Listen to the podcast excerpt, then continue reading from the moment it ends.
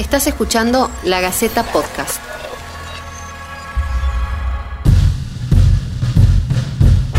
Esto es Detrás de escena, el análisis del cine y las series. Mi nombre es Alejandra Casascau y estoy con Ana Daneri. Vamos a estar compartiendo con ustedes una vez por semana las diferentes propuestas audiovisuales. Si nos estás escuchando por lagaceta.com pueden dejarnos en los comentarios las sugerencias para futuras ediciones. Los fanáticos de la animación esperan siempre con ansias la llegada de sus personajes más queridos a la pantalla grande. Lamentablemente muchas veces se llevan enormes decepciones. The human whose name is written in this note shall die. Shall we begin? You're a death god. En el puesto número 3, Dead Note. Originalmente un manga, es decir, un cómic japonés, escrito por Tsugumi Oba, ilustrado por Takeshi Obata y publicado entre 2003 y 2006. Fue adaptado al anime entre, entre 2006 y 2007. La historia sigue a Light Yagami, un estudiante sobresaliente de Japón que encuentra un extraño cuaderno sobrenatural llamado Dead Note. Detrás de la portada de este cuaderno había instrucciones para su uso, donde se decía que si se escribía el nombre de una persona y se visualizaba mentalmente el rostro de esta persona, moriría de un ataque al corazón. Con eso comienza un plan para librar al mundo del mal, asesinando a todos los criminales. La policía empieza a investigar y contrata a L, un detective privado súper inteligente que será el némesis de Light, quien se hace llamar Kira para todo el mundo. Diez años después, Netflix la llevó a la pantalla con actores reales en lo que la mayoría consideró un insulto. Desde débiles cambios de nombre hasta una trama sin sentido, la adaptación de la serie japonesa está seguramente entre las peores. So let's give it to them. Pero veamos un poco más allá. ¿Por qué considerás que es mala? Bueno, la película es pésima como película en sí, digo, más allá de si viste o no viste el ma- leíste el manga o viste la serie de, animación japonesa, la película es mala como película en sí. Me parece que esa es como la premisa que rige un poco el, el top 10 de estos, que en realidad sería un top 3 de este podcast, ¿no? Por un lado, en la película se elige como eh, exagerar el gore y la sangre, pensando quizás en un público más joven, al que no se alcanza tampoco, para nada. Eh, mientras que en la versión original la forma en la que mataba Light, el protagonista, era a través de un ataque al corazón. Eh, que si no escribías en las instrucciones morían de un ataque al corazón. Acá es una especie de destino final, ¿no? Muy horrible de ver eh, y además con efectos bastante malos también. El personaje creo que más odiado de la película y uno de los cambios más groseros que se hizo es el de, el de Mia, bueno, Mia en la versión norteamericana. Ya desde el vamos que también son norteamericanos, en lugar de japoneses los, los protagonistas.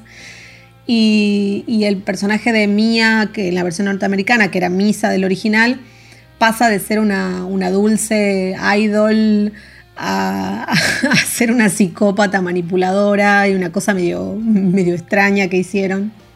Bueno, la banda sonora es forzada, tiene eh, esta cosa también muy norteamericana, muy yankee de eh, los adolescentes en su graduación, un montón de, de elementos que sumaron a la, a la trama que no tenían nada que ver con el original.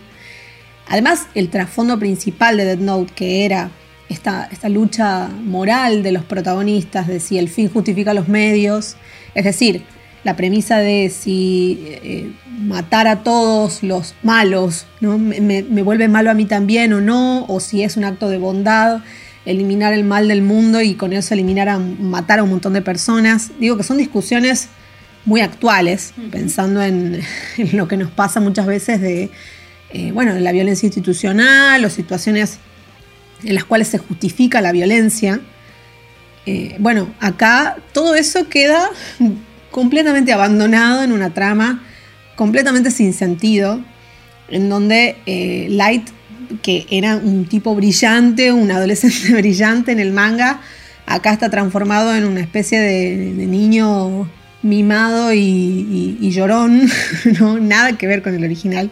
Creo que lo único que se rescata de toda la película es William Dafoe en el personaje de, Ryuk, que es este Shinigami, que se llama, que son los ángeles de la muerte, pero porque es William Dafoe, nada más. Claro, pero en esta despersonalización, por decirlo de alguna forma, de la original a la adaptación, hay, eh, eh, tiene algo que ver el tema de que Netflix quiere como estandarizar todo todos lo- los productos para que se puedan ver en el mundo, o sea, le sacan, le sacan esa es la esencia que tiene, que tiene quizás el manga o que, que tiene de la historia original y la adapta para llevarla a un producto más universal quizás o, o, o Dead Note el original ya es universal o sea lo puede ver cualquier persona en cualquier parte del mundo entenderla o que le cierre que entender quizás la cultura y demás. Yo creo que en realidad eh, el manga justamente fue eh, tan exitoso el manga y la serie de animación japonesa porque toca un tema trascendental como ese, ¿no? Claro. Como el trasfondo filosófico y moral de qué es lo que está bien, qué es lo que, qué es lo que está mal. Y en este caso, eso es lo que no está en la película. Entonces sí, me parece que Netflix, por un lado, intentó llevarla como a un público más específico, adolescente norteamericano. Por eso eligió ese casting, eligió esa locación Claro. y además eligió cambiar la trama y que suceda en el contexto de, eh, bueno, eh, no sé, la graduación y este tipo de cosas que le importan a los norteamericanos en sus películas al menos. Pero ese otro trasfondo que de hecho lo hace, lo convierte en un manga que es disfrutable sobre todo para un público más adulto y no tanto un público juvenil, se lo quitó completamente. Y que Claro. creo que era lo más valioso que tenía y lo más universal que tenía la historia. Así que me parece que ahí es donde ya de entrada la premisa de la película fracasa por completo.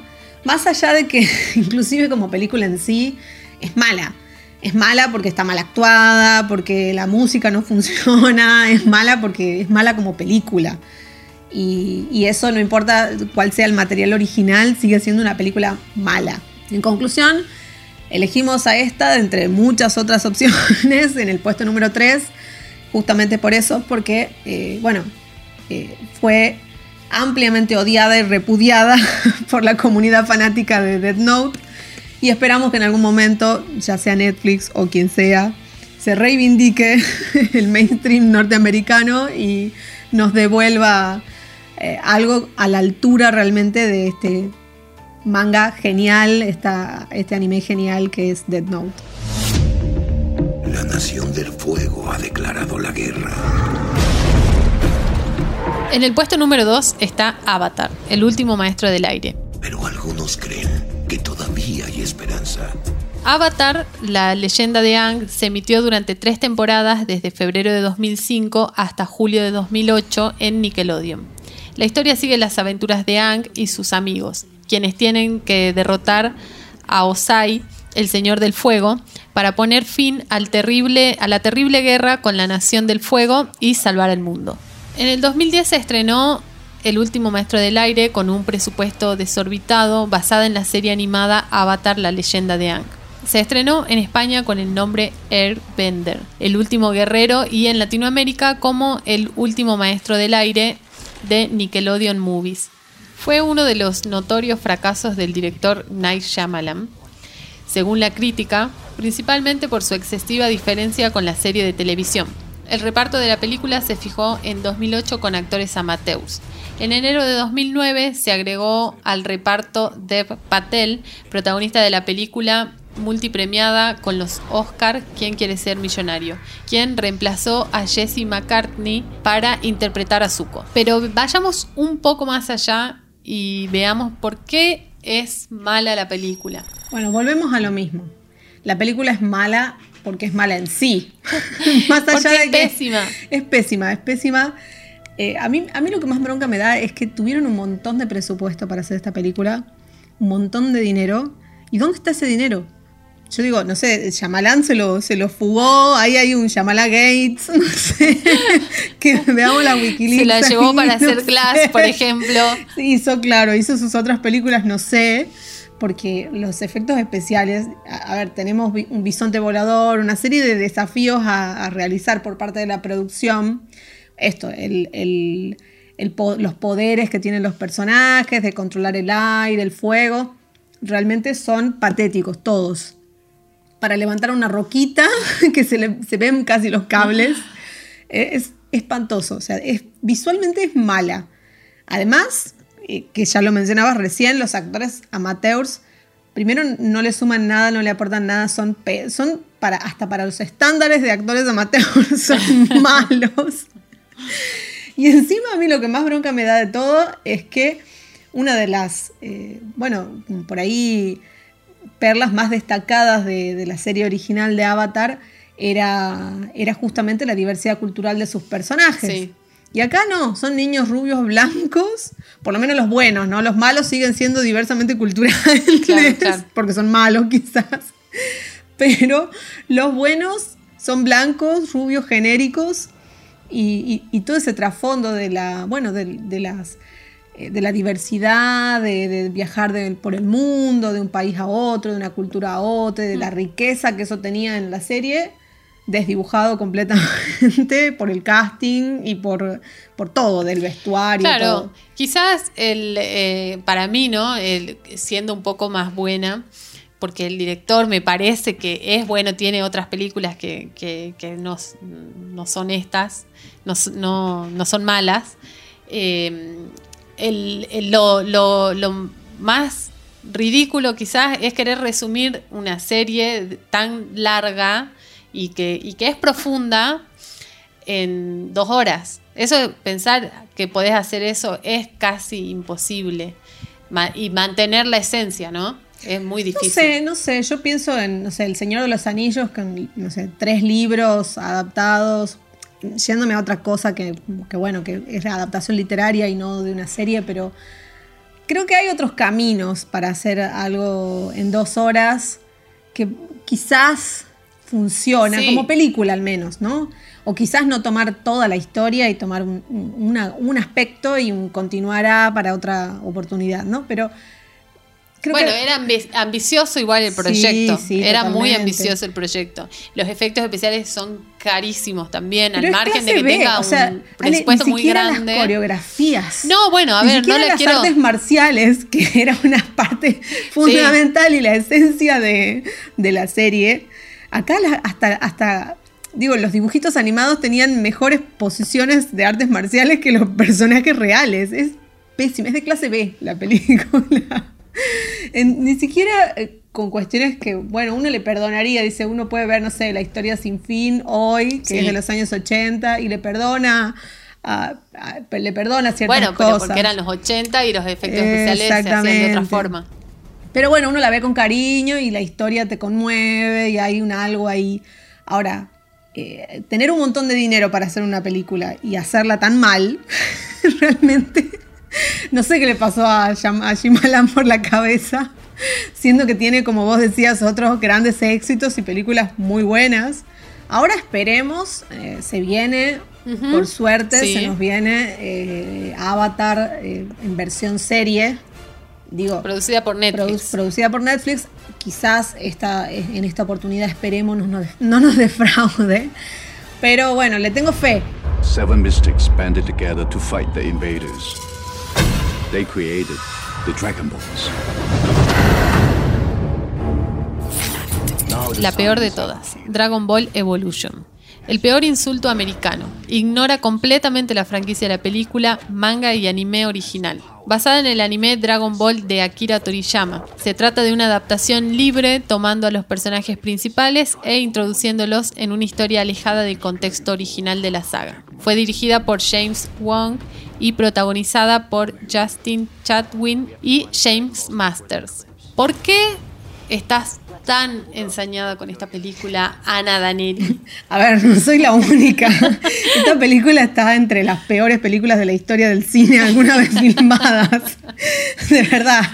Eh, volvemos a lo mismo, es mala como película en sí, hayas visto o no hayas visto Sí. Dragon Ball. Sí. Ahora, si viste Dragon Ball, la verdad que ni siquiera te da gracia, no, no, no es ni siquiera, eh, digo, si, si yo hubiera tenido que hacer una, una parodia o algo que, que- que fuese realmente un insulto, Sí. no, no me hubiera atrevido a tanto como esta película se supera en todos los sentidos, ¿no? Primero porque todas las referencias que roba son de otra cosa. O sea, tenemos referencias al Señor de los Anillos, a Matrix, a Crepúsculo, a Avatar, pero nada del material original. Se olvida completamente de todos los personajes. Tienen los nombres algunos de los personajes, pero nada más. Claro. De hecho, aparece Goku, eh, primero transformado en un adolescente Sí. norteamericano con ese nombre encima, en plena secundaria y con los problemas de adolescente norteamericano que todos conocemos. Y, y segundo, o sea, los efectos especiales, las coreografías, la historia de fondo no tiene sentido, no tiene ningún sentido. Toman a un pícoro que es medio violeta, que no sé por qué no era verde, empezando por ahí. Y aparecen random, así porque sí, eh, el maestro Roshi, y, y aparecen Yamcha y eh, Milk, que sería Chichi, digamos, en, Sí. en la versión norteamericana, que es el nombre original en japonés, pero, pero porque sí. Bueno, realmente pésima, pésima en todo sentido, y creo que ha enojado a las legiones de fans. Primero porque no se puede entender que se gaste dinero en hacer este tipo de producciones. Así que bueno, creo que esta película eh, se merece realmente el número uno de la peor adaptación y, probablemente muchos estarán de acuerdo conmigo por, por todas estas razones, ¿no? Los efectos especiales, las actuaciones, la historia que no tiene sentido y el insulto maquiavélico al material original. Aunque sabemos que la gran mayoría de las veces nos van a decepcionar, seguimos esperando con ansias los estrenos de las adaptaciones reales de nuestros amados dibujos animados. Nos quedaron varias afuera de este ranking. Alita, Ghost in the Shell, Bleach. Bueno, una recomendación bonus. La mejor adaptación de un anime de live action que yo por lo menos vi en mi vida se llama Erased. Está en Netflix y la recomiendo un montón. Eh, tanto a la animación original como la versión que hizo Netflix, que es, por suerte está ambientada en Japón, es buenísima. Esperamos que les haya gustado este ranking y que nos dejen sus comentarios. ¿Nos faltó algún otro que merezca estar en este podcast? ¿Cuál les parece a ustedes que es el peor de todos? Para más recomendaciones pueden consultar también el micrositio del Ojo Crítico en lagaceta.com y estar atentos a nuestro podcast semanal. Aprovechamos la oportunidad para recordarles a todos lavarse las manos, mantener la distancia social y quedarse en casa. Esto fue Detrás de escena. Esperamos que nos dejen sus comentarios para futuras ediciones. La Gaceta Podcast.